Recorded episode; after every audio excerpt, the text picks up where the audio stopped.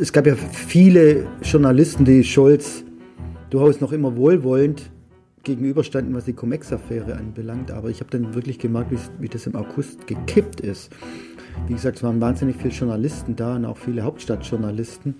Und die Resonanz war verheerend. Also es ging mal wieder darum, dass er über 50 Mal sich an nichts erinnern konnte. Und das Schlimme war halt auch, wie er sich an nichts erinnern konnte.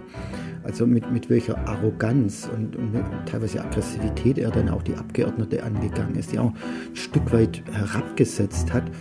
Also das ist auf vielen Journalisten aufgestoßen und entsprechend war auch die Berichterstattung. Und zwar international. Sagt Oliver Schröm.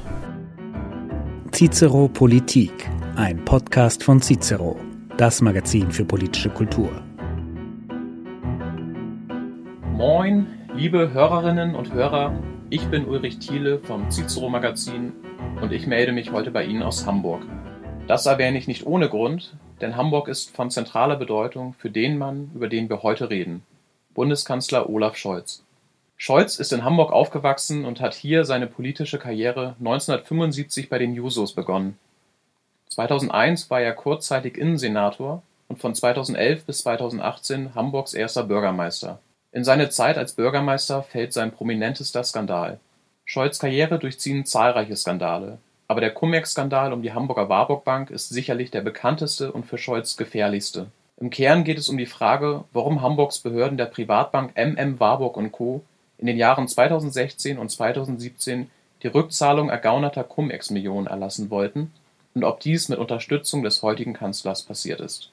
Der Skandal verfolgt Scholz nun schon seit über zwei Jahren und man darf davon ausgehen, dass er ihn so schnell auch nicht wieder los wird.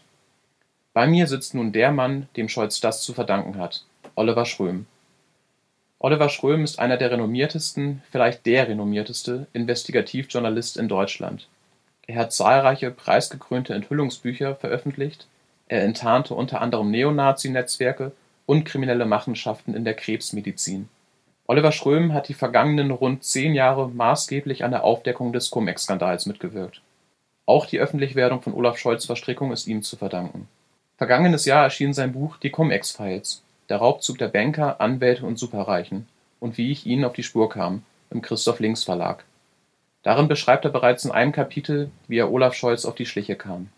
Sein neues Enthüllungsbuch widmet sich ganz dem Kanzler. Die Akte Scholz, der Kanzler, das Geld und die Macht, erscheint ebenfalls im Christoph Links Verlag. Schröm hat das Buch zusammen mit Oliver Hollenstein geschrieben, der leitender Redakteur beim Manager Magazin ist. Die Verlagsankündigung beschreibt es als ein Buch, das einen Blick hinter das sorgfältig gepflegte Image vom sachorientierten Macher gewährt und ausgehend vom Cum-Ex-Skandal das System Scholz enthüllt, inklusive neuen, brisanten Enthüllungen. Herzlich willkommen, schön, dass du da bist. Hallo. Nur zur Info am Rande, wir kennen uns schon und duzen uns und bleiben dabei auch im Gespräch. Vorweg eine Frage, kurze Antwort. Angekündigt sind ja brisante Enthüllungen. Wird das Buch gefährlich für Scholz, nachdem er zweieinhalb Jahre den Cum-Ex-Skandal aussitzen konnte? Ich war lange auch skeptisch und ich wurde natürlich oft gefragt, bringt ihn das in Schwierigkeiten, droht ihm gar der Rücktritt? Und ich sage dann immer, das ist nicht meine Aufgabe. Meine Aufgabe sind, sind die Ungereimtheiten, die Lügen, die Vertuschung ans Tageslicht zu zerren. Was er dann daraus wird, liegt nicht in meiner Hand und ist auch gut so. Da sind dann andere gefragt, die Politik, die Justiz. Aber ich denke, wir haben da ein paar Enthüllungen äh, auf Lager, die Olaf Scholz auch juristische Probleme bereiten werden. Darüber reden wir dann später noch. Wir müssen jetzt zwar erstmal davon ausgehen, dass nicht jeder mit dem Skandal vertraut ist. Kannst du vielleicht mal relativ kurz, aber prägnant skizzieren, was hat Scholz da 2016 und 2017 als Bürgermeister in Hamburg gemacht? Ja, es fing alles an Januar 2016. Da hat die Kölner Staatsanwaltschaft in Hamburg zugeschlagen und eine der ältesten und renommiertesten und größten Privatbanken durchsucht, nämlich MM Warburg, ganz in der Nähe der Alster residieren die, einen Steinwurf entfernt vom Rathaus. Die Bank hat über Jahre mit Cum-Ex-Geschäften roundabout 170 Millionen Euro Minimum aus der Staatskasse ergaunert. Und die Staatsanwaltschaft äh, ist durch Aussage von anderen Bankiers ihnen auf die Schliche gekommen und hat dann durchsucht. Und auch dann äh, Ermittlungen eingeleitet gegen führende Manager der Bank und auch die beiden Mitinhaber Christian Olearius und Max Warburg. Nach der Durchsuchung wurde dann auch die Finanzverwaltung in Hamburg darauf aufmerksam, dass man ihnen 170 Millionen Euro geklaut hat. Und die Betriebsprüfer kamen zu der Überzeugung, man muss sich das Geld zurückholen. Und hatten das auch strikt vor. Und im Oktober ging dann ein Schreiben an die Finanzverwaltung, also an die Finanzbehörde. Das ist in Hamburg das, was in den anderen Bundesländern die Finanzministerien sind und da bat das Finanzministerium darum, die geklauten Gelder zurückholen zu dürfen. Und es war Eile geboten, weil um eine Teilsumme von 47 Millionen, die wäre Ende 2016 verjährt. Und dann war natürlich Panik in der Bank und die Bankiers haben sich dann eine Audienz besorgt bei Olaf Scholz, damals Bürgermeister, haben die auch umgehend bekommen, haben ihn dann über ihre Probleme informiert. Olaf Scholz hat sich das aufmerksam angehört. King Olearius wurde schon ermittelt, wo gemerkt? Genau. Also ein Olearius war quasi im Fokus äh, wegen schwerer Steuerhinterziehung der Staatsanwaltschaft, also der drohen viele, viele Jahre Gefängnis. Olaf Scholz wusste das, weil wir haben einen sogenannten Laufzettel also vor dem Treffen mit den Bankiers wurde Scholz von seinen Mitarbeitern informiert, dass gegen die ermittelt wird und dass vermutlich das auch das Thema sein wird. Also dieser Sprechzettel liegt uns dann auch vor. Das hat aber Olaf Scholz nicht davon abgehalten, damals sich mit denen zu treffen. Und kurz nach dem Treffen haben sich dann halt die Steuerrückforderungen der, der Stadt Hamburg äh, in weiße Wölkchen aufgelöst, wie das einmal ein Anwalt von Warburg formuliert hat. Und da liegt jetzt halt der Verdacht nahe, dass Olaf Scholz da auf diese Entscheidung in irgendeiner Art und Weise auch Einfluss genommen hat, dass man den Leuten das Geld ließ. Und wie gesagt, ein Teilbetrag ist damals dann auch erstmal Ende des Jahres verjährt, war also steuerrechtlich aus der damaligen Sicht weg. Und das ist das Geld der Steuerzahler, also mein Geld, dein Geld, das Geld der Zuhörer. Ja, und warum wissen wir das alles? Weil Christian Olearius, der, der Mitinhaber der Privatbank, schreibt e, jeden Abend Tagebuch. Und äh, neben vielen privaten hält er da auch insbesondere berufliche Dinge fest und hat auch die Treffen mit Olaf Scholz fein säuberlich notiert.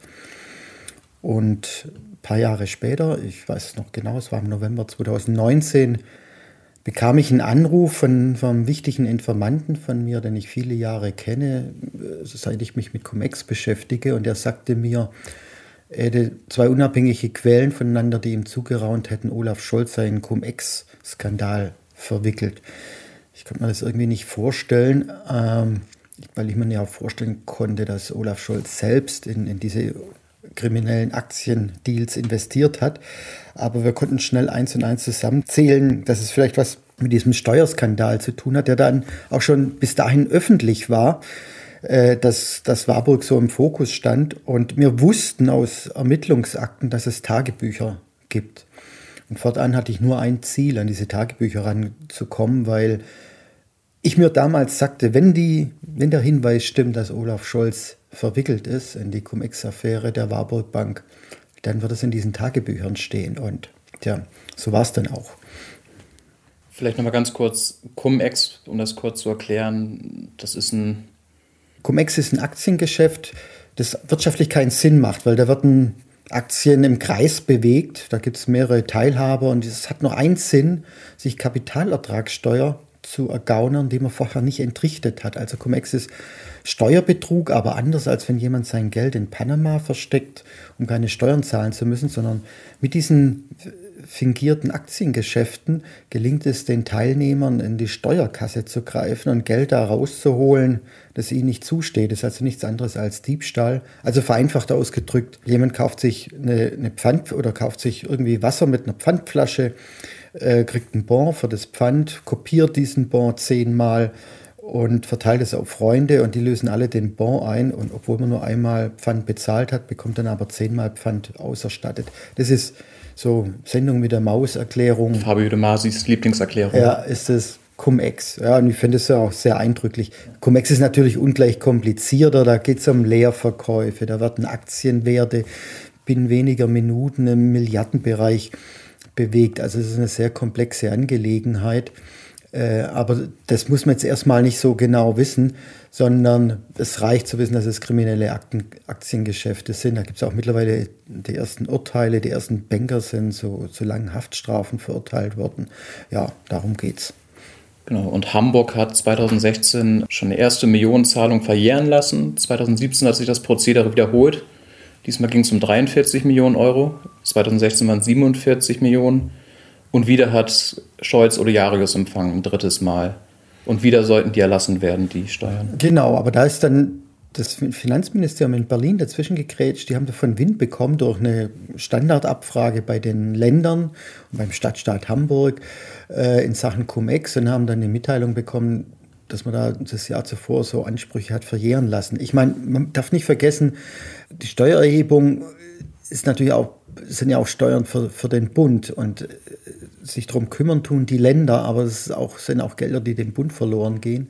Und deshalb war auch das Bundesfinanzministerium damals echt hinterher, als sie davon Wind bekommen haben, was da in Hamburg vonstatten geht, haben sie äh, die Hamburger Finanzverwaltung angewiesen, da die Ansprüche zu erheben. Das klingt, klingt jetzt so lapidar, eine Anweisung, aber es kommt ungefähr so oft vor, dass ein Landesfinanzministerium anweist, wie wie das Weihnachten und Ostern auf einen Tag fallen. Ich glaube, in den letzten fünf Jahren oder letzten 15 Jahren gab es, glaube ich, zwei Anweisungen des Bundesfinanzministeriums an Landesbehörden. Also es sind sehr ungewöhnliche Maßnahmen, ein sehr, sehr scharfes Schwert.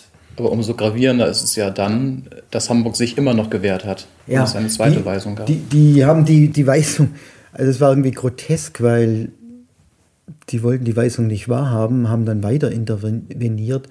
Und dann musste man die Vertreter der Hamburger Finanzverwaltung einbestellen nach Berlin und hat denen quasi nochmal ins Gewissen geredet, hat Staatsanwälte hinzugezogen, um auch aus strafrechtlicher Perspektive zu argumentieren, dass Warburg hier Cum-Ex betrieben hat und dass man die Gelder gefälligst zurückzuholen hat.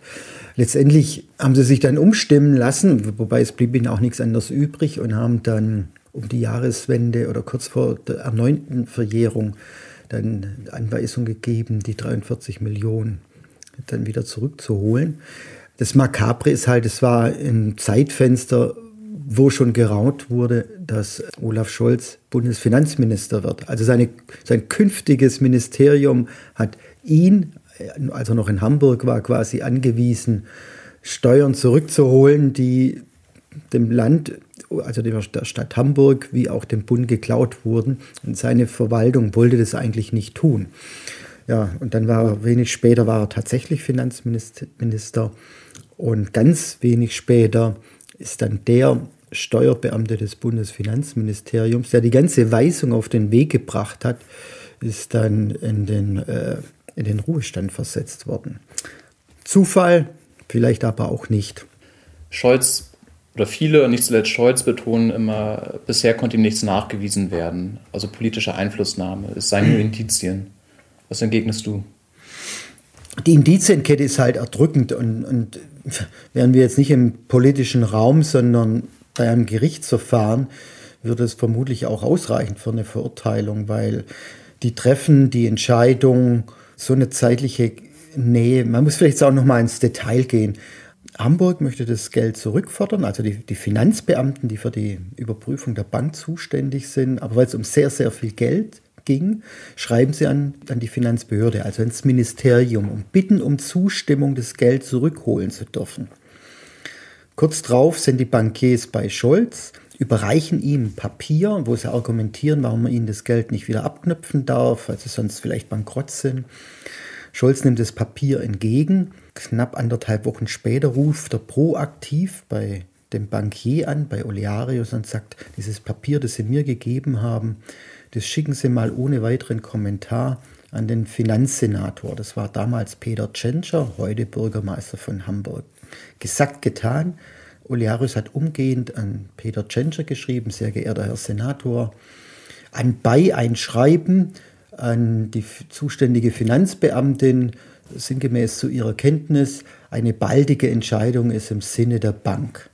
Und ja, dann gab es auch eine baldige Entscheidung. Wenige Tage später, kaum eine Woche später, haben sich dann die zuständigen Beamten in, in der Finanzbehörde getroffen und da wurde dann entschieden, man überlässt der Bank das Geld. Tschentscher hat auch was aufs Papier geschrieben. Genau, dieses Papier hat Tschentscher natürlich nicht in seine Schublade versteckt, da gehört es auch nicht hin, sondern er hat es mit seiner grünen Senatorentinte draufgeschrieben, will mich auf dem Laufenden halten und hat seinen Apparat eingespeist. Wohl wissend, weil er auf dem er las ja das Papier und da stand am Briefkopf in der Adresszeile ja, an wen es ge eigentlich gerichtet ist und da schon vorlag, nämlich an die zuständige Finanzbeamtin. Also er wusste, dass es schon längst im Apparat drin ist und dass sich die Leute, die eigentlich dafür zuständig sind, damit auseinandersetzen. Aber jeder, der sich mal mit Behörden äh, beschäftigt hat, und wir haben wirklich Dutzende Behördenmitarbeiter gesprochen, wenn so ein Papier vom Senator, also vom Minister kommt, mit grüner Tinte, dann weiß man, was zu tun ist, sondern das heißt, der Minister schaut da drauf. Und es ist ein ungewöhnlicher Vorgang. Eigentlich hat sich ein, ein Minister aus, aus Einzelfällen herauszuhalten, weil sobald er sich da einmischt und wenn es nur eine kurze Paraffe ist, macht er das zu seinem Fall. Und dann wird's, ist es auch seine Verantwortung. Ja, und wie gesagt, man hat das Geld nicht zurückgeholt, es war erstmal weg. Und äh, ja, also die Indizienkette, denke ich, ist erdrückend. Wir können sogar noch weiter ins Detail gehen, denn bevor Scholz Olearius proaktiv angerufen hat, hat er ja Tschentscher angerufen. Ja, wir wissen mittlerweile aus, aus den Kalendern von Tschentscher und Scholz, dass die da wann sie wie Kontakt hatten. Das Spannende ist, oft steht in der Betreffzeile um was es geht. Äh, manchmal steht in der Betreffzeile aber gar nichts. Und immer diese Telefon- oder Gesprächstermine, die in zeitlicher Nähe zu dieser Entscheidung standen, gibt es keine Betreffszeile. Genauso ist auffällig, weil es gab mittlerweile Durchsuchungen in der Finanzbehörde, es wurden Postfächer beschlagnahmt, auch von Olaf Scholz und von Peter Tschentscher. Das muss man sich mal auf der Zunge zergehen lassen. Das ist eine deutsche Staatsanwaltschaft das, das Postfach oder das frühere Postfach von Olaf Scholz vom amtierenden Bundeskanzler beschlagnahmt und ebenso das Postfach des amtierenden Bürgermeisters von Hamburg. Und da hat man festgestellt, dass die beiden über alles Mögliche sich detailliert ausgetauscht haben. Auch über Banken, über die HSH Nordbank, auch über die Panama Papers oder sich über informiert haben, wenn, wenn da besorgniserregende Vorgänge stattgefunden haben. Aber es gibt keine einzige Mail zum Thema Warburg. Und es ist nicht nur mir verdächtig vorgekommen, sondern auch der Staatsanwaltschaft. Und die hat in einem Vermerk festgehalten, dass sie eigentlich von einer von Löschaktion ausgeht, was dann auch wieder ein Skandal wäre. Und es kommt halt dazu, es gibt halt diesen Skandal, dass man der Warburg Bank mehr oder weniger versucht hat, viele, viele Millionen zu schenken, die die Warburg Bank vorher geklaut hat. Und dann gibt es noch den Skandal oder die Skandale mit dem, äh, beinhalten halt den fragwürdigen Umgang mit diesem Skandal. Da wird vertuscht, getäuscht, gelogen. Und oft ist es ja so, dass Politiker nicht über den Skandal stolpern, sondern über den Umgang damit, nämlich über ihre Lügen und über ihre Tricksereien. Und ja, das, vor dem Problem stehen auch jetzt die Akteure, die politischen Akteure bei diesem Warburg-Skandal. Ohnehin, also Scholz Verteidiger und auch Scholz selbst berufen sich immer auf die Indizienkette, dass sie kein endgültiger Beweis sei. Aber diese Geschichte kann man ja zweigeteilt sehen. Das sind einerseits die Treffen und die Vorgänge rund um die Warburg Bank, aber dann, wie du auch gerade gesagt hast, die Vertuschung hinterher, das Verschweigen und so weiter. Das fing ja eigentlich schon an mit einer kleinen Anfrage der Linken 2019. Kannst du dazu mal erzählen? 2019, da war schon also hinreichend bekannt, was los ist mit der Warburg Bank. Da wurde schon seit drei Jahren gegen die ermittelt. Da äh, begann auch im, im Herbst 2019 begann der erste Cum-Ex-Prozess weltweit. Das war der erste Prozess, der sich mit Cum-Ex beschäftigt hat. Angeklagt waren zwei britische Aktienhändler, aber im Fokus stand damals beim Gerichtsverfahren auch MM Warburg, weil es um Geschäfte ging, an, äh, zum Cum-Ex-Geschäfte, an denen die Bank partizipiert hat. Und äh, also es war ein großes Thema. Und in diesem Kontext haben die Linken hier in Hamburg eine kleine schriftliche Anfrage gestellt, ob es eigentlich so rund um diese Steuerentscheidung Treffen mit Mitarbeitern der Bank gab oder sogar mit den Inhabern, ob, äh, ob sich Regierungsmitglieder getroffen haben. Und der Senat hat mit einem Wort geantwortet, nein. Und dieses Nein ist halt falsch. Das ist die Unwahrheit, wie wir jetzt wissen, weil zumindest Olaf Scholz hat sich dreimal mit den Bankmitinhabern getroffen. Das ist auch unstrittig, das räumt er ein. Er behauptet, er kann sich daran nicht erinnern, aber nachdem wir das enthüllt haben auf Grundlage der Tagebucheinträge, musste er da dann letztendlich beipflichten, dass dem so war, weil er hat dann seinen Kalender konsultiert und siehe da, da waren diese Treffen auch vermarkt. Wollen wir mal chronologisch vorgehen. Also im November 2019 gab es diese kleine Anfrage der Linken mit der Antwort Nein. Im Februar 2020 kam dann eure erste Enthüllung bei Panorama und in der Zeit. Genau. Wir haben im, äh, im Februar 2020 bei Panorama zusammen mit der Zeit dieses Steuergeschenk unter die Lupe genommen und hatten da Kenntnis von einem der drei Treffen. Und das haben wir veröffentlicht. Wir haben damals Scholz natürlich damit konfrontiert. Er hat es gar nicht für nötig erachtet, uns zu antworten. Und dann ging man halt raus mit der Geschichte, weil ich hatte es jetzt Mutmaßung von mir, weil er konnte sich nicht vorstellen, dass wir einen harten Beleg haben für dieses Treffen, weil er dachte, woher wollen die das wissen? Das heißt nur das Treffen aus 2017, muss genau, man dazu sagen. Ja, ja. Weil Scholz konnte sich vermutlich nicht vorstellen, dass Christian Oliarius Tagebuch schreibt. Das kann man sich auch nicht vorstellen, dass ein Privatbankier Tagebuch schreibt und da äh, berufliche Dinge festhält und seine Treffen mit diversen Politikern. Aber gut, nach unserer ersten Veröffentlichung im Februar wusste man dann, es gibt Tagebücher. Und wir wussten dann auch ganz schnell, dass es zwei weitere Treffen gab. Und jetzt wird es spannend. Jetzt, kommt, jetzt kommen wir die konntest du aber nicht öffentlich machen, oder? Ja, wir haben sie später öffentlich gemacht oder konnten sie erst später öffentlich machen. Das hat auch was mit Quellenschutz zu tun. Das kann ich jetzt nicht so en Detail erklären. Aber jetzt wird es spannend, weil jetzt geht es um die Lügen und um die Tuscherei oder Vertuschung des eigentlichen Skandals. Und da steht halt Olaf Scholz im Zentrum. Weil nach unserer ersten Veröffentlichung über eines der drei Treffen war natürlich Land unter, große Diskussion. Scholz musste dann im Anfang März, 4. März. Äh, im Finanzausschuss antreten und sollte zu seiner Warburg Connection Stellung beziehen. Jetzt wird spannend, weil da konnte er sich sehr wohl an dieses Treffen erinnern. Hat es dann aber runtergespielt und sagt, da war nichts, ich habe halt aufmerksam zugehört, äh, alles heiße Luft. Und äh, war aber nur 50 Minuten im, im, im Finanzausschuss und die Abgeordnete hat nicht genügend Zeit nachzufragen. Äh, wobei sie schon gefragt haben, ob es auch weitere Treffen gab, aber Scholz ist auf die Frage nicht eingegangen und dann war die Sitzung vorbei. Ähm, Fabio De Masi sagt, er hätte gesagt, es gäbe nichts außer dem, was in der Presse steht. Das heißt, es gibt nur das eine Treffen, das zu dem Zeitpunkt bekannt genau, war. Er hat nur das eine Treffen eingeräumt. Also er hat aktiv, äh, oder er hat damals die anderen Treffen den, den Abgeordneten verschwiegen. Und Verschweigen ist strafrechtlich eigentlich auch eine Lüge. Dann wollten die Abgeordneten nachlegen und haben dann ein paar Monate später, Anfang Juli, nochmal eine Finanzausschusssitzung einberufen und haben die extra VS vertraulich eingestuft, also im abhörsicheren Raum, und nochmal Scholz eingeladen und die Sitzung deshalb auch eingestuft, damit er frei von der Leber reden kann, dass er sich nicht hinter einem Steuergeheimnis verstecken kann, was er beim ersten Auftritt im Finanzausschuss gemacht hat. Und auch da konnte er sich an dieses eine bekannt geworden, durch uns bekannt gewordene Treffen erinnern. Und aber hat die weiteren Treffen wieder verschwiegen. Und äh, ein paar Monate später, am 3. September 2020, haben wir dann in Kooperation mit der Zeit und mit der Süddeutschen die anderen Treffen enthüllt. Und dann war den Abgeordneten klar, dass sie damals im Finanzausschuss hinter die Fichte geführt wurden. Es, musste dann am 9.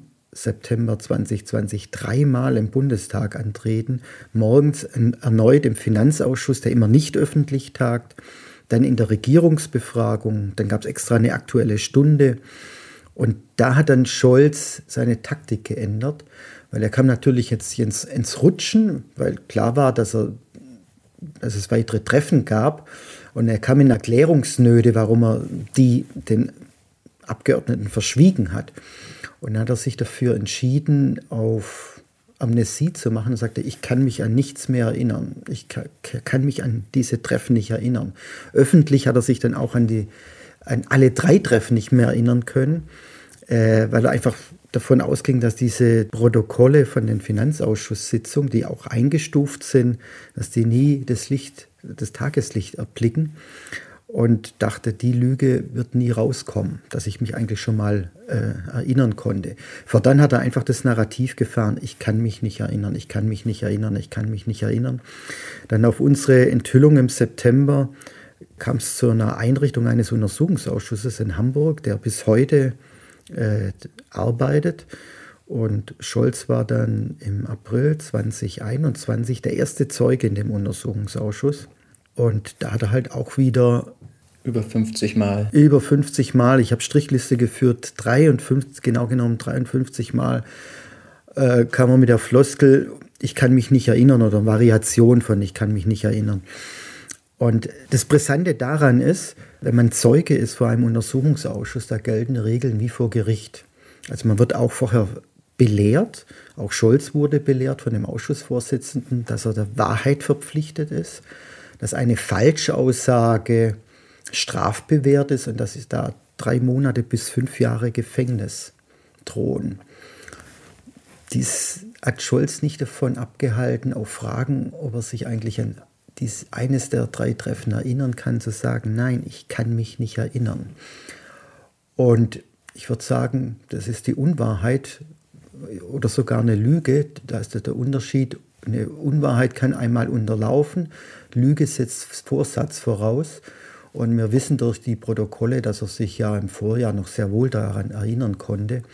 Und jetzt ist die große Frage, was da jetzt mit unserer Enthüllung im Buch, wo wir genau diese Geschichte auseinandernehmen, was da anschließend passiert. ob eine Staatsanwaltschaft die Aufhebung der Immunität beantragt, weil Olaf Scholz ist ja nicht nur Bundeskanzler, sondern auch gewählter Abgeordneter, also er genießt Immunität. Also man kann nicht gegen ihn ermitteln, sondern erst muss die Bundestagspräsidentin angefragt werden, und mit der Bitte Aufhebung der Immunität.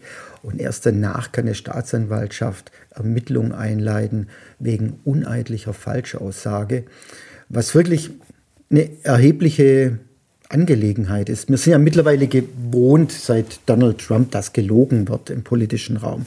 Donald Trump, ich weiß nicht, wie oft er täglich gelogen hat. Da sind wir ein bisschen irgendwie abgestumpft in der Wahrnehmung. Ich nehme mich da nicht aus. Ich habe das auch lang selbst unterschätzt, bis mir irgendwann mal klar geworden ist, das ist nicht nur eine politische Lüge, sondern das ist strafrechtlich relevant und das hat einfach eine ganz neue Dimension. Das stimmt, ich finde, das merkt man auch daran, wie diese Erinnerungslücken zu einem Running Gag geworden sind. Da macht man sich lustig drüber in den Social Media und es ist auch irgendwie witzig, aber es ist auch gleichzeitig eine Abstumpfung, man merkt das. Also man verharmlost das damit ein bisschen. Ja, und das ist eben nichts harmloses. Wenn jemand vor Gericht lügt oder in einem Untersuchungsausschuss, ist das eine Straftat. Und da steht nicht umsonst Gefängnis drauf. Wie gesagt, bis zu fünf Jahren. Und wenn ein Politiker, ein Bundeskanzler vor so einem Gremium vorsätzlich lügt, also das ist, ja, da fällt mir jetzt ein bisschen die Worte, was die Bewertung anbelangt. Du hast eben schon die neuen Enthüllungen angesprochen, aber ich würde gerne einmal noch auf September 2020 zurückkommen, als ihr die anderen beiden Treffen enthüllt habt. Da gab es ein Hintergrundgespräch, da hat Scholz dann erstmals reagiert. Und dieses Hintergrundgespräch hat Anfang dieses Jahres für ein bisschen Wirbel gesorgt, weil du daraus zitiert hast oder du gesagt hast, Olaf Scholz hat dich angelogen und du siehst dich legitimiert, deswegen darüber öffentlich zu sprechen. Dazu muss man sagen, Hintergrundgespräche zwischen Politikern und Journalisten sind so gedacht, dass man nicht daraus zitiert, nicht darüber schreibt. Das ist richtig und normalerweise halte ich mich dann da auch daran, weil das ist eine vertrauliche Runde und wenn ein Politiker sagt, ich spreche jetzt mit Ihnen ganz offen, aber das wirklich im Vertrauen ist jetzt nicht für die Veröffentlichung gedacht, sondern ich erzähle Ihnen einfach mal alles, damit Sie den Hintergrund haben. Dann ist es dann auch meine Entscheidung, ob ich mich darauf einlasse oder nicht. Bei der Geschichte mit Olaf Scholz war folgendes. Wie gesagt, wir haben am 3. September seine weiteren Treffen enthüllt, was ja dann wirklich schwerwiegende Folgen hatte. Und wie sich's gehört vor so einer Veröffentlichung, wurde natürlich Olaf Scholz konfrontiert. Er bekam einen umfangreichen Fragenkatalog, aus dem er entnehmen konnte, dass wir von den weiteren Treffen wissen. Und er wusste ja aus der ersten Geschichte, dass es Tagebücher gibt Also war ihm klar, okay, okay, die haben wohl alles, jetzt sieht es schlecht aus, jetzt komme ich in Erklärungsnöte. Und zu meiner Überraschung hat er dann um ein Hintergrundgespräch gebeten. Und das haben dann Kollegen und ich wahrgenommen. Das war im Finanzministerium, also ein paar Tage vor der Veröffentlichung. In einem Punkt breche ich jetzt diese, diese Stillschweigevereinbarung, weil in dem Punkt, in dem er mich angelogen hat, und ich habe das auch Olaf Scholz vor der Buchveröffentlichung angekündigt. Ich habe ihn angeschrieben und habe gesagt, äh, wir hatten ja das Hintergrundgespräch, da haben sie sich auf eine Frage von mir entsprechend verhalten. Wir wissen beide heute, dass es die Unwahrheit ist. Deshalb fühle ich mich jetzt nicht an dieses Schweigegelübde gebunden und werde es diesen, diesen einen Punkt öffentlich machen. Haben Sie dem was hinzuzufügen? Er ließ dann nur ausrichten. Er hätte alles vor Untersuchungsausschüssen zu der Causa Warburg gesagt, was zu sagen sei. Er hätte da nichts hinzuzufügen. Okay, also er weiß, dass ich jetzt aus dem Hintergrundgespräch berichte, was wir auch im Buch machen. Also Olaf Scholz hat, hat auf die Frage, ob er eigentlich wusste, als er sich mit Oliarius getroffen hat, dass gegen die beiden ermittelt wird. Weil das war damals in den Medien. Eigentlich wusste jeder geneigte Zeitungsleser wusste, was los ist mit Warburg, dass die im Fokus der Staatsanwaltschaft standen oder stehen, dass selbst gegen die Bankmitinhaber ermittelt wird und dass den, was denen vorgeworfen wird, nämlich schwere, schwerste Steuerhinterziehung. Und er sagte dann damals im Hintergrundgespräch zu mir, nee, das wusste er nicht. Und auf meine Nachfrage hin, es stand doch in, in den Zeitungen. Ich dachte, nee, er kann's, nee, er wusste, er hätte das echt nicht gewusst. Ich muss gestehen, ich habe es ihm damals schon nicht geglaubt. Äh, aber gut, rein theoretisch hätte es ja möglich sein können, dass er keine Zeitung gelesen hat oder diese Artikel überblättert hat. Aber wie gesagt, mittlerweile haben wir halt einen Vorbereitungszettel für dieses Treffen, für, für das erste Treffen. Und da hat ein, ein Abteilungsleiter der Wirtschaftsbehörde, da, der hinzugezogen wurde, einfach auf anderthalb Seiten zusammengeschrieben, was da gerade los ist bei der Warburg Bank, dass gegen die ermittelt wird und dass vermutlich das genau das Thema sein wird bei dem Treffen, dass das auch der Hintergrund sein wird, warum die Banker um ein Gespräch gebeten haben. Also Olaf Scholz wusste eigentlich von der ersten Minute, um was es geht. Damals hatte ich ihm zugute gehalten, okay, beim ersten Treffen, das kann man ihm nicht angreifen, weil ein wichtiger Bankier den Bürgermeister sprechen will. Natürlich empfängt der Bürgermeister diesen Bankier, das ist ja auch richtig so. Wenn aber dann der, der Bankier mit ihm nicht über den Klang der Elbphilharmonie oder über Sonstiges redet, sondern über ein Steuerstrafverfahren, dann wird es natürlich kritisch. Dann muss er das Gespräch abbrechen und darf sich nicht fortan mit ihnen treffen, wenn er dann weiß, die wollen ja mit mir wieder über dieses Strafverfahren sprechen. Aber das war ja nicht so. Er wusste von ersten, vor dem ersten Treffen schon Bescheid. Und das hat er eigentlich abgestritten in dem Hintergrundgespräch. Und das ist schlicht und ergreifend die Unwahrheit. Scholz hat dir in dem Hintergrundgespräch gesagt, dass er damals nicht wusste, dass gegen Olearis ermittelt wurde. Damit hat er ja dir gegenüber eingeräumt, dass er sich an das Treffen erinnert. Das ist eine interessante Schlussfolgerung. Habe ich, äh, Respekt, habe ich so noch nicht gesehen. ich weiß jetzt nicht, ob man den Rückschluss so ziehen kann. Also da müsste ich jetzt nochmal meine Aufzeichnung anschauen über das Hintergrund Hintergrundgespräch, in welchem Zusammenhang er jetzt da wie geantwortet hat. Also da kann ich jetzt nichts dazu sagen, aber es ist ein interessanter Gedanke, den ich, wie sagt man so schön, den nehme ich mal mit.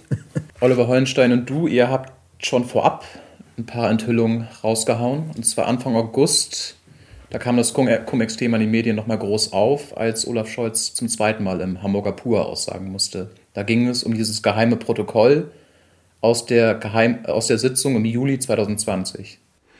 Ja, wir, wir hatten eigentlich gar nicht vor, das zu veröffentlichen, weil Oliver und ich, wir, hatten, wir haben uns ein Schweigegelübde aufgelegt bis zur Veröffentlichung des Buches und wollten uns quasi jetzt nicht selber kannibalisieren und vorher da Details preisgeben. Aber dann hat sich der Untersuchungsausschuss mit rot-grüner Mehrheit entschlossen, Scholz erneut zu dem Zeitpunkt als Zeuge äh, vorzuladen, was ja auch wieder eine kleine Trickserei ist. Ich muss kurz abschweifen. Es gibt eine Verabredung zwischen der rot-grünen Mehrheit und der Opposition, dass Olaf Scholz zumindest zweimal im Untersuchungsausschuss aussagt, und zwar am Anfang und am Ende. Und er war ja der erste Zeuge, April 21. Da lagen noch gar keine Unterlagen dem Untersuchungsausschuss vor. Die mussten da quasi ihre Fragen aus dem, aus dem Ärmel schütteln. Und dann sollte er zum Schluss nochmal kommen und der Untersuchungsausschuss ist nicht am Ende. Aber irgendwie hat hat Rot-Grün es für nötig erachtet, ihn jetzt im August kommen zu lassen, mitten im Sommerloch und dachte, da hat es nicht die große Aufmerksamkeit. Und da fühlten dann Oliver und ich uns dann schon verpflichtet, dann unser Wissen dann preiszugeben, nämlich, äh, dass Olaf Scholz mit seiner Aussage, ich kann mich nicht erinnern, zumindest die Unwahrheit spricht, wenn ich gar eine Lüge, äh, ihm da über die Lippen geht.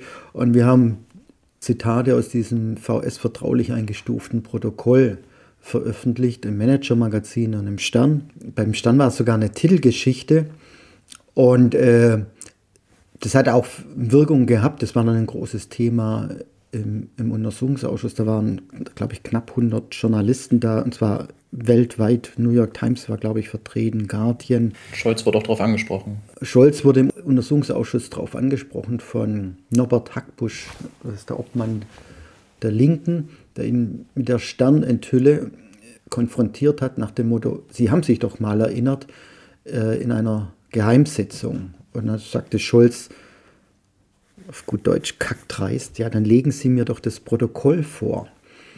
Scholz weiß genau, dass die Abgeordnete. Der grinst dabei, ne? Und grinste dabei. Scholz weiß genau, dass die Abgeordnete das Protokoll nicht haben. Das liegt in der Geheimschutzstelle des Bundestags. Das ist klassifiziert. Und dann sagte Hackbusch, Sie wissen, dass ich das nicht habe, aber es gibt Presseveröffentlichungen. Und dann hat Scholz nur scholzig gegrinst und sagt, nö, auf Presseartikel antworte ich nicht. So nach dem Motto, solange das Protokoll hier nicht auf dem Tisch liegt, gibt es das Protokoll nicht. Presseberichte darüber, die offensichtlich Kenntnis von dem Protokoll haben, die nehme ich nicht zur Kenntnis. Also mehr Ignoranz geht nicht es gab ja viele Journalisten, die Scholz durchaus noch immer wohlwollend gegenüberstanden, was die Cum-Ex-Affäre anbelangt. Aber ich habe dann wirklich gemerkt, wie, wie, das im August gekippt ist. Wie gesagt, es waren wahnsinnig viele Journalisten da und auch viele Hauptstadtjournalisten. Und die Resonanz war verheerend. Also es ging mal wieder darum, dass er über 50 Mal sich an nichts erinnern konnte. Und das Schlimme war halt auch, wie er sich an nichts erinnern konnte. Also mit, mit welcher Arroganz und, und teilweise Aggressivität er dann auch die Abgeordnete angegangen ist, die auch ein Stück weit herabgesetzt hat. Also das ist auch vielen Journalisten aufgestoßen und entsprechend war auch die Berichterstattung. Und zwar international. Was ich nicht ganz verstehe, es gab ja diese drei Finanzausschusssitzungen 2020. Die du jetzt meinst, das war die im Juli, die zweite die geheime. Aber du hast gesagt, auch schon die erste im März. Auch da hätte er sich schon an die Treffen erinnert. Und das war ja nicht geheim. Die Sitzungen vom Finanzausschuss, die sind immer nicht öffentlich. Ähm, und die Protokolle sind dann klassifiziert. Und wenn es eine normale, nicht öffentliche Sitzung ist, dann sind die Protokolle VS-NFD. Das heißt VS äh, nur für den Dienstgebrauch das ist, also es gibt halt, was die Geheimeinstufung anbelangt, gibt es halt, wie soll sagen, so ein, so ein Ranking. Äh, es gibt öffentlich, es gibt dann dieses nur für den Dienstgebrauch, das hat dann auch eine größere Verbreitung, da kommt theoretisch alle Bundestagsabgeordnete haben da Zugang.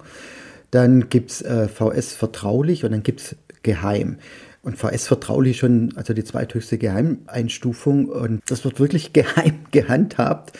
Also das liegt in der Geheimschutzstelle des Bundestags, da können Abgeordnete reingehen, müssen sich anmelden, müssen ihr Handy abgeben, dürfen das lesen, dürfen sich keine Notizen machen, sind dabei unter Aufsicht, dass da auch kein Schmuh getrieben wird. Und sie dürfen nicht daraus zitieren. Und ein normales Protokoll, wie gesagt, das ist eingestuft Theoretisch können, können sie daraus zitieren, das ist nicht geschehen. Gut für, für Oliver Hollenstein und mich, weil wahrscheinlich sind wir die Einzigen, die dieses Protokoll je richtig gelesen haben. Und uns ist dann aufgefallen beim Schreiben für das Buch, Sapperlot, da hat er sich ja auch schon dran erinnert. Und wir konnten es eigentlich echt nicht fassen. Also du meinst jetzt das aus März? Genau, bei dem März-Protokoll, weil das hat, das ist, ich weiß, dass es viele Journalisten haben aber, Aber warum ist ihm das noch nicht in die Ohren geflogen? Wenn ja, weil es noch niemand gelesen hat, offensichtlich. Ich meine, das ist halt auch, das ist investigativer Journalismus. Wir haben jetzt über Oliver und ich, wir sind seit, ja, seit November 2019 an dieser Geschichte dran. Ich weiß nicht, wie viele Gespräche wir geführt haben. Hunderte. wirklich hunderte. Wir haben zehntausende Seiten von Dokumenten gelesen, meistens vertrauliche Dokumente. Und klar, wir haben auch das Privileg, das tun zu können, weil es kostet Zeit, so ein Dokument aufmerksam zu lesen. Und ja, offensichtlich waren wir die Einzigen, die das aufmerksam gelesen haben und denen aufgefallen ist, dass Olaf Scholz sich bereits in der ersten Finanzausschusssitzung äh, März 2020 an eines dieser drei Treffen erinnern konnte. Ja, so einfach ist es manchmal. Was gibt es noch für neue Enthüllungen? Also es wird zum Beispiel bekannt, welche, welche SPD-Politiker noch Gelder bekommen haben. Also bisher war nur bekannt, dass, dass äh, Warburg äh, Parteispenden an, an die SPD gemacht hat. Johannes Kahrs? An, an äh, genau an einen Wahlkreis von Johannes Kahrs. Und es ist bekannt gewesen, auch durch uns, dass Johannes Kahrs aktiv nach Spenden gefragt hat, weil das ist auch vom Markt in, in dem Tagebuch von Olearius. Aber es haben noch weitere Leute Geld bekommen. Und zwar? Zum Beispiel hat auch Alfons Pawelczyk für seine Lobbyarbeit Ende des Jahres 2016 und 2017 einen netten Betrag von der Warburg Bank bekommen. Und Alfons Pawelczyk außerhalb von Hamburg kennt man den Mann vielleicht nicht so. Ich muss gestehen, ich kannte ihn auch nicht, bevor ich mich mit dem Skandal beschäftigt habe. Aber Alfons Pawelczyk ist mittlerweile Mitte 80. Der war mal Innensenator in Hamburg, Vizebürgermeister, ist dann aus der Politik ausgestiegen und hat sein Adressbuch im wahrsten Sinne vergoldet, wurde äh, Berater und ist heute noch so die große graue Eminenz. Pawelczyk hat sich zusammen mit Kars genau die große graue Eminenz der SPD, äh, hat jederzeit, das hat auch Olaf Scholz bestätigt, Zugang gehabt zu Olaf Scholz. Er brauchte auch gar keinen Termin. Wenn, wenn Herr Pawelczyk kommt, dann sind die Türen offen. Und Pawelczyk hat auch Johannes Kahrs, den früheren SPD-Bundestagsabgeordneten, bei Olearius eingeführt. Und die beiden haben dann, als dieser Skandal im Rollen war, für die Warburg Bank lobbyiert, haben vorgesprochen, nicht nur bei Olaf Scholz, sondern auch bei der BaFin, im Finanzministerium und haben sich für die Bank eingesetzt. Ja, und das hat sich im wahrsten Sinne ausgezahlt. Aber jenseits von den Enthüllungen, glaube ich, bietet unser Buch noch eine andere Erkenntnis, sondern weil Olaf Scholz wird einfach ein bisschen auch die Maske vom Gesicht gezerrt. Er ist, der Kaiser steht nackt da. Er hat immer so das Image vom sachlichen Pragmatiker. Ja, ein Beispiel, eine Geschichte, also ich glaube, wir, wir können ganz schön anschaulich darstellen, wie Olaf Scholz eigentlich immer nach dem gleichen äh, Muster Politik macht. Jetzt ist er Bundeskanzler, jetzt gibt es die Zeitenwende, es gibt die die Sonderhaushalte bei Corona und beim Ukraine-Krieg, äh, also 100 Milliarden mal schnell für die Bundeswehr und, und, und. Ähm, so umsichtig und weitsichtig. Und das ist halt ein Narrativ, das nicht stimmt. Zum Beispiel der Begriff Zeitenwende, der jetzt so große Bedeutung bekommen hat nach seiner Rede im Bundestag nach Beginn des, des, des Krieges äh, oder dem Überfall von Russland auf die Ukraine, ist ein uralter Begriff. Den hat er 2017 auch schon in seinem Buch drin gehabt, denn damals musste der Begriff für was anderes herhalten. Oder Beispiel die Sonderhaushalte, das ist ja eigentlich ein Bilanz, Bilanzierungstrick, dass man eigentlich Schulden aus dem, aus dem eigentlichen Haushalt rausholt und anderswo bunkert, dass es, dass es irgendwie schöner ausschaut. Das hat er hier in Hamburg genauso gemacht. Und dann die Bazooka und dann auch immer die Behauptung, er hätte so weitsichtig regiert. Wir haben halt uns dann mal seine, seine Ergebnisse hier in Hamburg angeschaut, also die ganzen Projekte, die er auf den Weg gebracht hat, das waren Millionengräber anschließend. Also er hat wirklich Wahnsinnsschulden hinterlassen. Und das ist Olaf Scholz. Er packt immer ganz schnell die Bazooka aus, öff, öffnet die Geldhähne und ja, zahlen muss aber die Zeche dann jemand anders, nämlich wir Steuerzahler. Und so hat er es schon in Hamburg regiert, so regiert er jetzt auch als Bundeskanzler. Und das fand ich schon irgendwie ernüchternd zu sehen, wie wenig Handwerkszeug Olaf Scholz in seinem, seinem Handwerkskasten hat. Er holt da immer dieselbe verrostete Säge raus, mit der er arbeitet. Und dann liegt da noch ein Schraubenzieher mit drin und vielleicht noch irgendwie ein kleiner Handbohrer. Aber das war es dann auch. Also seine Instrumente sind wirklich sehr überschaubar. Thorsten Teichert, äh, ehemaliger SPD-Politiker in Hamburg, er meinte neulich im Interview zu mir, es, ist, es gibt so das Image, Scholz sei kein guter Kommunikator, aber dahinter verstecke sich ein guter, sachlicher Politiker. Und Teichert sagt, es ist genau andersrum. Ähm, Scholz ist ein großartiger Kommunikator, weil er es geschafft hat, die Leute davon zu überzeugen oder glauben zu machen, er sei ein, er sei ein guter oder hinter dem, hinter dem Nichtsagen verstecke sich eine weitreichende, vorausschauende Politik. Das stimmt, aber aus einem ganz anderen Grund. Er ist natürlich ein hervorragender Kommunikator, wenn er will. Da bringt er nämlich das knallhart auf den Punkt.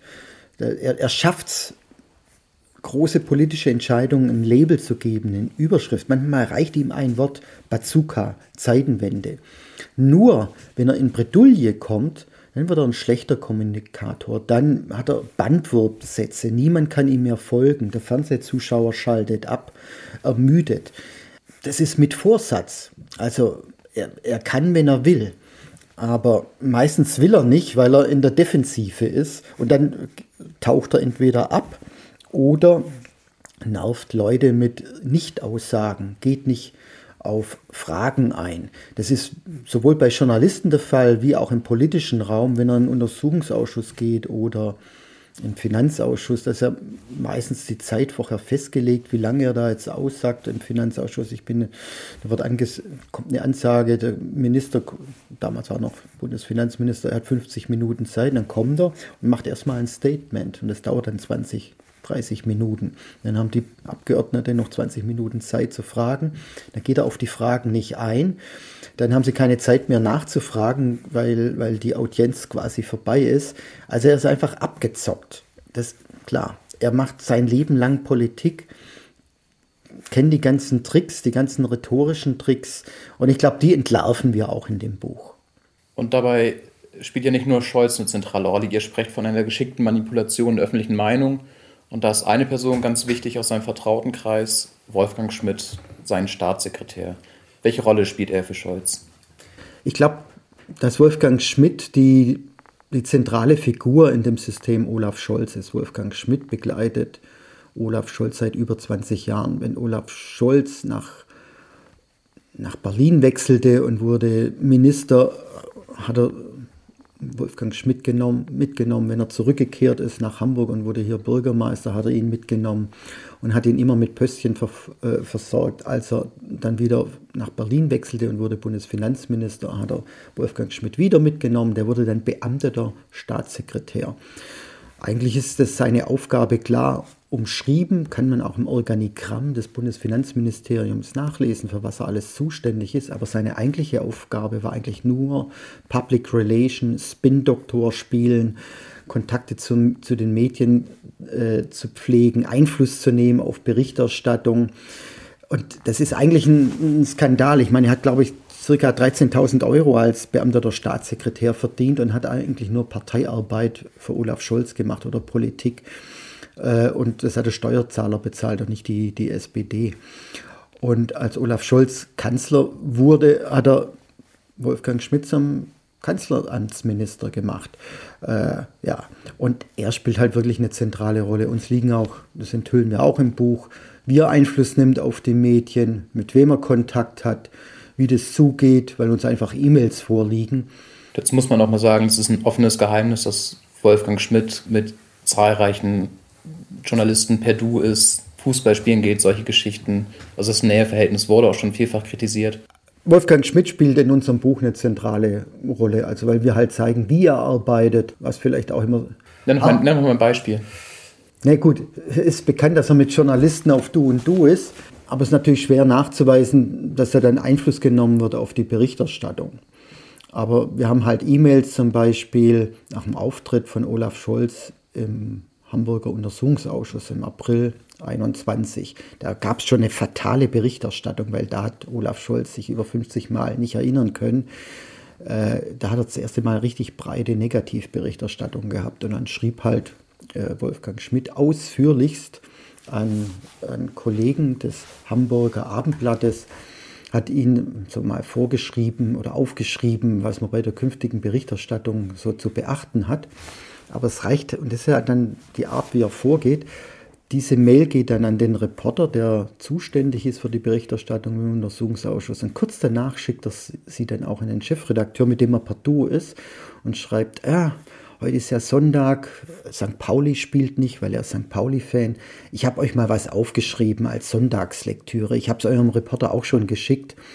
Ihr berichtet ja fair und anders als dieser unsägliche Oliver Schröm, der sich da an Scholz festgebissen hat. Hier mal ein paar Fakten. Und uns liegt dann auch die Antwortmail vor. Oh, vielen Dank, geiler Lesestoff. Äh, der, unser Reporter wird sich bei dir melden. Ja, dann, als ich das gelesen hat, hat mich dann die durchaus Positivberichterstattung des Abendblatts auch nicht mehr verwundert. Verwundert. Achso, die Berichterstattung des Abendblatts ist dann auch würdest du jetzt eher als wohlgesonnen bezeichnen? Ich habe mal im anderen Interview gesagt, dass die, die Chefredakteure des Hamburger Abendblatts mich eher daran erinnern. Oder ja, mit Cicero.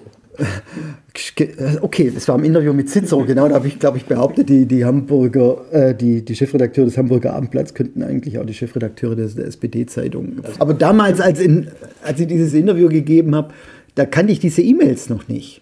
Und die E-Mails zeigen halt, wie da Einfluss genommen wird auf, auf Berichterstattung, wie da Spins gesetzt werden. Und es ist halt auch kein, können ja immer zwei dazu. Ich finde es unsäglich, dass das ein, ein Staatssekretär oder jetzt sogar Minister macht. Das ist nicht sein Job.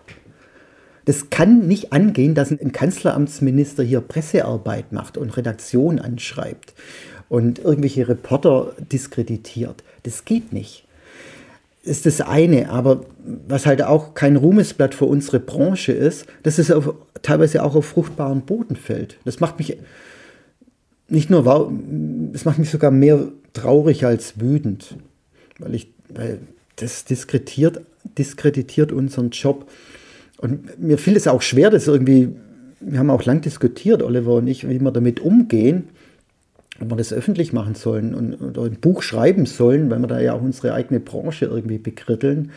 Aber es hilft ja nichts. Das, da wird man es ja mitschuldig machen, wenn wir davon Kenntnis haben und es dann unter, unter, unter falscher Rücksichtsnahme unter den Teppich kehren. Deshalb haben wir uns entschieden, dass wir, dass wir solche Geschichten auch im Buch erzählen und das tun wir auch. Du hast dich neulich sehr gefreut, äh, sehr emotional bei Twitter über einen Kommentar des Sternchefredakteurs. Ja, äh, als wir im August vor, vor dem Auftritt von Olaf Scholz, vor seinem zweiten Auftritt im Untersuchungsausschuss, dieses VS-Vertraulich-Protokoll enthüllt haben in einer Stern-Titelgeschichte, haben wir natürlich davor auch Olaf Scholz und Wolfgang Schmidt konfrontiert, wie es sich gehört. 48 Stunden vor der Veröffentlichung werden die Leute angeschrieben und haben die Chance, sich dazu verhalten. Das, so sind halt die Regeln. Und das ist auch gut so. Und antworten die meistens ausweichend oder gar nicht. Aber Wolfgang Schmidt hat dann nicht nur offiziell geantwortet, sondern hat sich auf, scheinbar auch an die Stern-Chefredaktion oder an den Chefredakteur noch gewendet und muss sich da irgendwie sehr, sehr, sehr negativ über mich geäußert haben als Person. Und in der Woche drauf war der Stern-Chefredakteur Gregor Schmitz dann bei Lanz zu Gast und, und Lanz hat ihn darauf angesprochen, ob nach dem Sterntitel irgendwie Nervosität im Kanzleramt zu verzeichnen sei. Daraufhin hat dann Gregor Schmitz, der, der, Chefredakteur, dann gesagt, ja, er nimmt da schon eine, eine starke Nervosität da. War, es, es sieht man daran, dass ich diskreditiert werde, dass, dass über mich alles Mögliche behauptet würde. Ich sei Aktivist und ich hätte mich da irgendwie in was verbissen und hat nochmal daraus hervorgehoben, dass ich seit, ja, seit Jahren mich mit dem Fall beschäftige und entsprechend natürlich auch Kenntnis habe, wie vielleicht wenige zusammen mit Oliver, weil wir halt einfach auch die Dokumente haben. Und ich muss zugeben, das hat mich sehr gerührt, weil das hätte Gregor Schmitz nicht machen müssen. Er ist nicht mein Chefredakteur, ich bin bei Panorama, also beim Norddeutschen Rundfunk. Von meinem Chefredakteur, der vielleicht auch E-Mails oder Anrufe von Wolfgang Schmidt bekommen hat, das weiß ich nicht habe ich sowas zumindest nicht gehört, aber ein fremder Chefredakteur setzt sich in eine Talkshow bei Lanz und hat dann ein kleines Wortspiel für mich eine Lanze gebrochen. Das fand ich schon ziemlich stark. Also das, ja. Äh, der ist jetzt, Gregor Schmitz ist ja, glaube ich, noch nicht so lange Chefredakteur beim Stern, ich glaube seit April. Aber mit so einer Äußerung, klar, da haut er sich auch die Tür beim Kanzleramt zu. Bin gespannt, wann und ob der Stern in absehbarer Zeit mal wieder ein Interview mit Scholz bekommt. Also ich glaube, das ist jetzt nach solchen Äußerungen schwierig. Aber deshalb ist es ja so großartig, äh, wenn, wenn ein Chefredakteur vor seine Autoren ste sich stellt. Und wie gesagt, ich bin ja nicht mal beim Stern, ich, wir haben da nur publiziert, also quasi als freier Mitarbeiter, sondern ich, ich, ich bin beim Norddeutschen Rundfunk, hat sich also quasi für fremde Autoren da so hingestellt. Das ist großes Kino. Ähm, Wolfgang Schmidt hat sehr, sehr viel in Social Media gegen Spins gesetzt, gegen argumentiert, gegen Kritiker und so weiter. Das hat er irgendwann eingestellt und hat sich auf die Taktik des Aussitzens fokussiert. Er hat, äh, Wolfgang Schmidt war mega aktiv auf Twitter und hat dann quasi erst nachdem er Kanzleramtsminister wurde, aufgehört, so exzessiv zu twittern. Normalerweise war es so, jede Veröffentlichung hat er kommentiert. Selbst Satiresendungen, ob es Böhmermann war oder Extra 3, die dann Scholz irgendwie aufgespießt haben mit seinem Ich kann mich nicht erinnern, hat er attackiert. Also Humor hat der Kerl offensichtlich wenig. Und er ist da auch persönlich geworden. Er hat dann mich mal so, so jetzt wird es so langsam aber pathologisch, also mich quasi als Spinner dargestellt. Äh, ich habe bis auf eine Ausnahme, glaube ich, nie auf Tweets von, von Wolfgang Schmidt reagiert, mit Absicht oder bewusst, weil das ist seine Masche gewesen. Er hat da irgendwas, so Halbwahrheiten rausgehauen und Nebelkerzen gezündet. Und dann entsteht natürlich in Social Media eine Riesendiskussion. Und das ist natürlich Cum-Ex und dieser Skandal ist natürlich viel zu kompliziert, als dass man das auf 280 Anschläge bei Twitter irgendwie ausdiskutieren kann. Und irgendwann ist da, das ist so seine Absicht, er, er produziert da nicht nur eine Nebelkerze, sondern eine Nebelwand. Und es ist ziemlich schwierig, dann diesen Nebel wieder wegzupusten. Und es geht nach dem Motto, irgendwann ist die Verwirrung so groß, dass dann auch so nach dem Motto, es bleibt immer was hängen, vielleicht ist es doch nicht so schlimm und bla bla bla. Deshalb ist es eigentlich sinnvoll, auf, darauf gar nicht zu reagieren. Ähm, ja. Äh, wenn er dann schreibt, dann kann man seine, seine Pseudo-Argumente auseinandernehmen, ist auch relativ einfach. Ähm, was ich spannend finde, ich habe mal seinen sein Twitter-Account analysieren lassen von einem Datenjournalist, was ich nicht wusste, man kann irgendwie Tweets rückwirkend über fast ein Jahr lang äh, äh, äh, auswerten. Und das wurde datenjournalistisch gemacht. Also Wolfgang Schmidt hat, glaube ich, im Dreivierteljahr, äh, innerhalb eines Dreivierteljahres über 3000 Tweets ab, abgesetzt. Und dann wurden die Tweets dann quasi in, in, in Koordinaten drei gesetzt. Und jeder Tweet war ein Punkt. Und es gab drei Farben. Eine Farbe stand für, für, für Computer, eine Farbe stand für, für Handy und eins für, für iPad. Aber die meisten Tweets hatten die Farbe seines Handys. Also er hat selber getwittert. Und zwar und dann das andere ist, man kann dann diese Punkte anklicken und man sieht dann, was er getwittert hat. Und man sieht vor allen Dingen, wann er getwittert hat. Wie gesagt, beamteter Staatssekretär.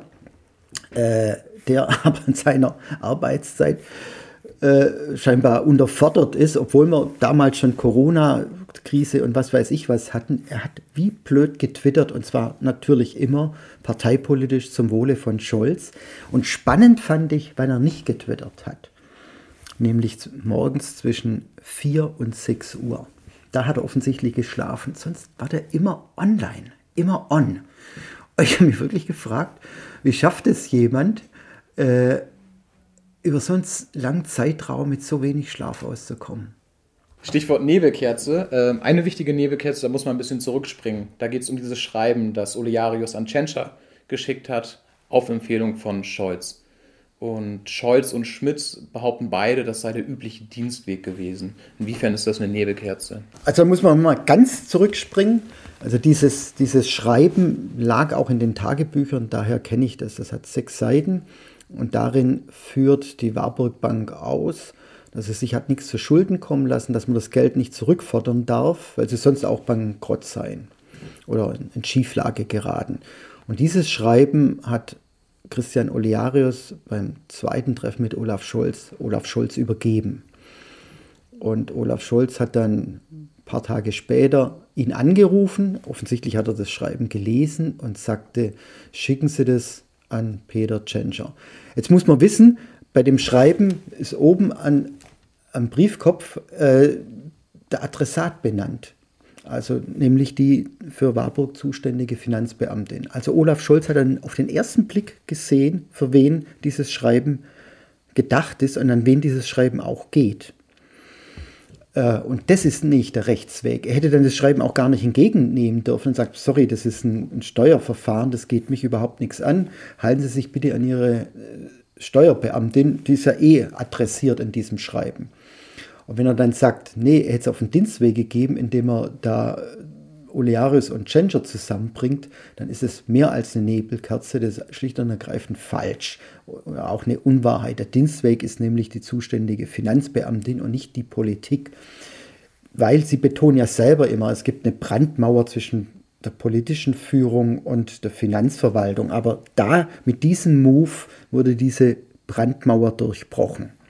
Weißt du noch, wie Scholz neulich im Pur im August darauf reagiert hat, als er darauf angesprochen wurde, dass das ja ob das nicht eine Einflussnahme schon sei, diese Empfehlung des Weiterleitens? Genau. Ein CDU-Abgeordneter äh, Wiese, selber Steuerprofessor, hat Scholz das vorgehalten, ganz freundlichen, ruhigen Ton und sagte ganz und fragte offen und sagte, Herr Scholz, ist es eine, kann man das schon als Art politischen Einfluss werden, indem Sie den Steuerpflichtigen an den Senator, also an den Minister verweisen, anstatt an die Finanzbeamtin. Und dann sagte Scholz, nö.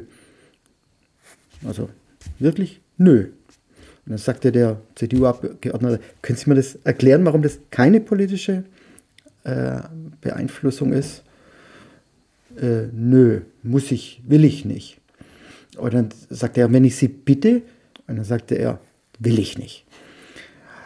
Und ich glaube, da habe ich in die Gesichter der Kollegen auf der Pressetribüne geschaut. Äh, da ist viel in die Kinnlade runtergeklappt, äh, weil das so offensichtlich wurde, mit welcher Arroganz, mit welcher Herablassung Scholz agiert, äh, wenn er in der Defensive ist. Weil der CDU-Abgeordnete hatte ihn genau am wunden Punkt erwischt, nämlich bei der politischen Einflussnahme. Jetzt muss man, um nochmal konkret auf das Buch einzugehen, das ist ja kein wir bereiten jetzt nochmal Cum-Ex und Scholz auf. Es ist ein Buch über das System Scholz. Es geht auch um die anderen Skandale. Es geht generell um Scholz, seine Karriere. Äh, inwiefern spielt Cum-Ex ist ja sozusagen das Grundmuster, mit dem ihr dann auch sozusagen seine anderen äh, Entscheidungen, Skandale und so weiter genau. erklärt. Also die, das Buch, der rote Faden des Buches ist natürlich der, der Warburg-Skandal und der Umgang mit dem Skandal. Also wenn man will, ist es zweigeteilt. Einmal was da stattgefunden hat, dass man denen die Gelder schenken wollte. Und dann, was stattgefunden hat, als wir das öffentlich gemacht haben, mit welchen Lügen und Tricksereien sie das versucht haben, klein zu reden, der Skandal ist mittlerweile mindestens genauso groß und vielleicht sogar gefährlicher als der eigentliche Skandal. Weil, wie eingangs geschildert, da offensichtlich Scholz vom Untersuchungsausschuss eine Falschaussage gemacht hat, was strafrechtlich relevant ist. Also wie gesagt, das ist der rote Faden, aber dann biegen wir dann halt links und rechts ab, erklären dann auch andere Skandale, ob es Brechmitteleinsatz, G20, damals war Olaf Scholz noch Bürgermeister, HSH Nordbank, seine Rolle da. Wir erklären, wie Scholz agiert hat, schon als junger SPD-Politiker, wie er an die Macht gekommen ist, wie er das erste Mal Kontakt aufgenommen hat zu, zu Olaf Scholz wir erzählen zum Beispiel, wie Olaf Scholz Kontakt aufgenommen hat zu Olearius. Das war nämlich eine seiner ersten Handlungen, von Berlin zurück nach Hamburg kam und das Bürgermeisteramt ins Visier genommen hat. War, war klar, er muss mit diesem Privatbankier sprechen. Es gibt so ein geflügeltes Wort von Olaf Scholz. Er soll angeblich gesagt haben, in Hamburg sind keine Wahlen zu gewinnen gegen die Elbchaussee. Jetzt muss man wissen, Elbchaussee ist so die Pracht Straße in Hamburg, wo die Reichen und die Schönen wohnen, die zieht sich über Kilometer von, aus fast vom Zentrum bis raus nach Blankenese und dort lebt auch Christian Olearius. Und Olaf Scholz wollte unbedingt zu Olearius, der wollte aber anfangs gar nicht mit Olaf Scholz reden, weil Olaf Scholz war zu dem Zeitpunkt ein gescheiterter Bundespolitiker, weil äh, die, die schwarz-rote Koalition war abgewählt und Olaf Scholz war nicht mehr Minister, sondern einfach ein ganz normaler Hinterbänkler. Und deshalb hat er ja auch äh, damals sich entschlossen, nach Hamburg zurückzugehen, um quasi nochmal Anlauf zu nehmen über das Bürgermeisteramt. Und, äh, aber er war erstmal nicht so wichtig für den Bankier und hat das erste Treffen dann auch abgelehnt, beziehungsweise der Junior musste sich dann mit Scholz treffen und dann hat halt Scholz Alof, Alfons Pawelczyk äh, in die Spur gebracht und er hat ihm dann die Tür aufgemacht zu Christian Olearius. Also da ist schon ein ganz langes Kennverhältnis da und jeder weiß um die Wichtigkeit des anderen. Es gibt noch irrsinnig viel, worüber man reden könnte. Es gibt noch so viele kleine Skandale und Details, die es einfach noch dichter machen. Man könnte noch über die Justiz in Hamburg sprechen, über den SPD-Filz, der auch bis in die Justiz geht, die, die, die, die Scholz deckt. Mir wurde bei Twitter öfter vorgeworfen, vorgeworfen, dass ich von SPD-Filz rede, als sei das eine Polemik, aber dazu gab es einen Untersuchungsausschuss, es gab ein Buch darüber, dass es bekannt, dass es hier einen SPD-Filz gibt, wie es in Bayern einen CSU-Filz gibt. Es gibt noch viele Themen, die wir jetzt auslassen müssen, fürchte ich. Ja, wir haben es auf über 390 Seiten aufgeschrieben. Deshalb haben wir ja ein Buch geschrieben, weil die Geschichte, die kriegt man halt nicht in einem Podcast erzählt, die kriegt man auch nicht mehr in einem langen Artikel erzählt. Das sprengt einfach dann den Platz. Deshalb war Oliver und mir irgendwann klar, das muss zwischen zwei Buchdeckeln und das war viel Arbeit, aber ich bin froh, dass wir es gemacht haben. Vielen Dank, Oliver, dass du da warst. Ich danke dir. Und ich danke auch Ihnen, liebe Zuhörerinnen und Zuhörer. Sie finden alle weiteren Cicero-Podcasts auf www.cicero.de und auf allen bekannten Podcast-Plattformen. Vielen Dank. Cicero Politik, ein Podcast von Cicero, das Magazin für politische Kultur.